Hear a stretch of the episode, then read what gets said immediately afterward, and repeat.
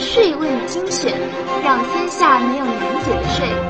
欢迎到各大应用市场下载“税问精选”手机客户端。以下为第五十三期“税问精选”内容播报：个人税优健康险允许带病投保。今年五月，国务院决定开展个人税优健康险试点后，监管细则得以落地。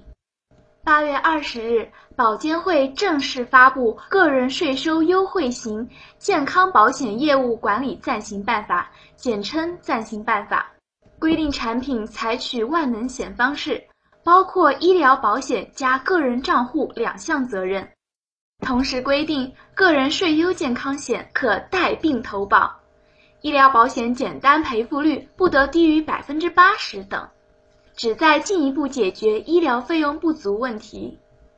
保监会公布的数据显示，二零一五年上半年实现商业健康保险保费收入一千两百四十五点八八亿元，同比增长百分之三十九点五三。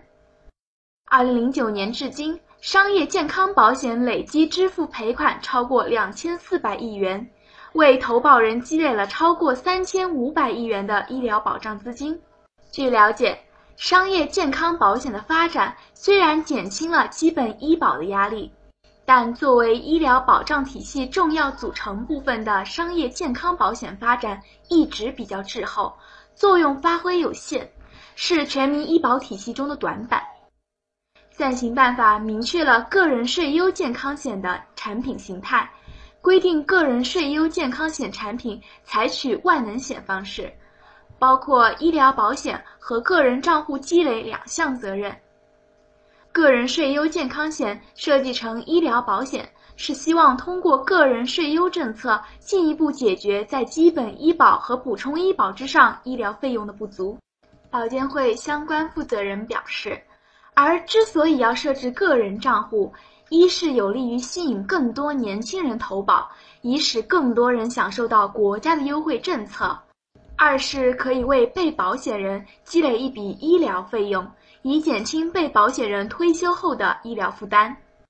暂行办法规定，医疗保险部分用于补偿被保险人在京基本医保，补偿保险补偿后自付的医疗费用，而个人账户积累仅可用于退休后购买商业健康保险和个人自付医疗费用支出。主要目的还是通过税前扣除的税收优惠政策，使更多纳税人群能够参与到商业健康保险中来，解决自身一些费用不足的问题，同时给大家一些积极性。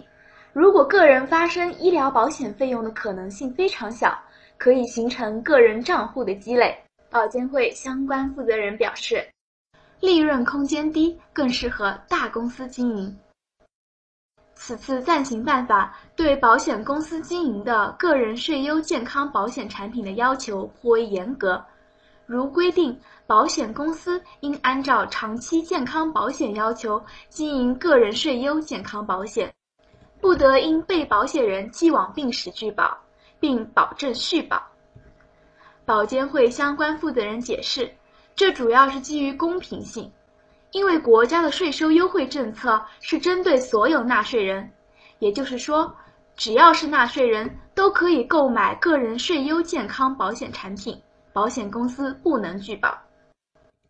但值得注意的是，暂行规定虽说可以带病投保，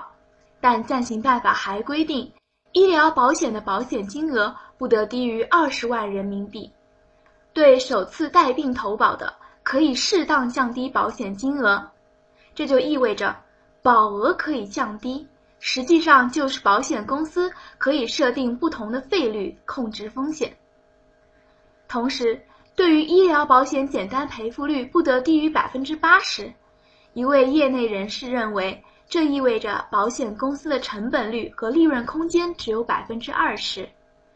对于这样的规定是否会影响中小保险公司开发经营的动力，保监会相关负责人坦言，一些有实力的大公司会更有能力做这事。平安健康董事长王涛表示，暂行办法出台后究竟会有怎样的影响，还在研究当中。国家鼓励个人购买商业健康保险，并给予一些优惠政策。对于新的事物，平安会积极参与、积极尝试。目前产品还没有完全设计出来。谢谢收听本期播报，税问精选，让天下没有难解的税。欢迎到各大应用市场下载“税问精选”手机客户端，并在语音频道与我们评论探讨。每周一、三、五会为您更新内容，我们下期再见。